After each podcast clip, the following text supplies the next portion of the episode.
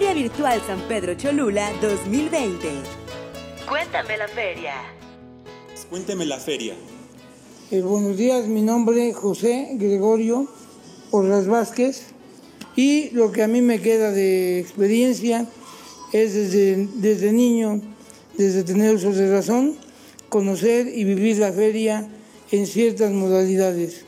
Una de ellas era cuando las carpas, los negocios, eh, las fondas se instalaban en las mesetas, las partes medias del santuario y toda la escalinata. Eh, aproximadamente en el año 72-74 eh, ya se tuvo a bien dignificar el área porque se declaró la zona arqueológica y zona protegida, de tal manera que ya todos los vendedores bajaban y se instalaron exactamente en esta parte del crucero de la Morelos y 6 Norte Sur y también, bueno, pues vivir año con año las festividades de la Virgen.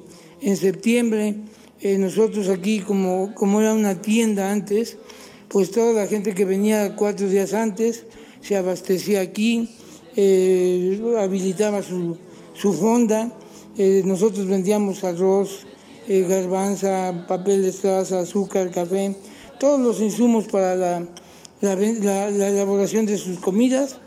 Y pues algo que a mí me, me llamó la atención es que la gente venía de muchos lugares, inclusive eh, la gente viene aquí todavía de algunos estados de la República, sobre todo del sur sureste, y todavía hay gente que viene de Guatemala, de Honduras, eh, de El Salvador, que son prácticamente la frontera con México, y que hasta allá se extiende la cultura prehispánica y la misma gente por, venir a ver a la Virgen, por venir a Cholula, eh, tienen esa vocación de fe de seguir visitando nuestro municipio.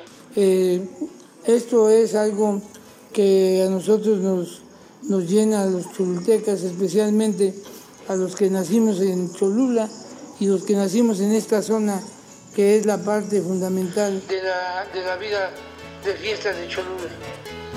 Feria Virtual San Pedro Cholula 2020.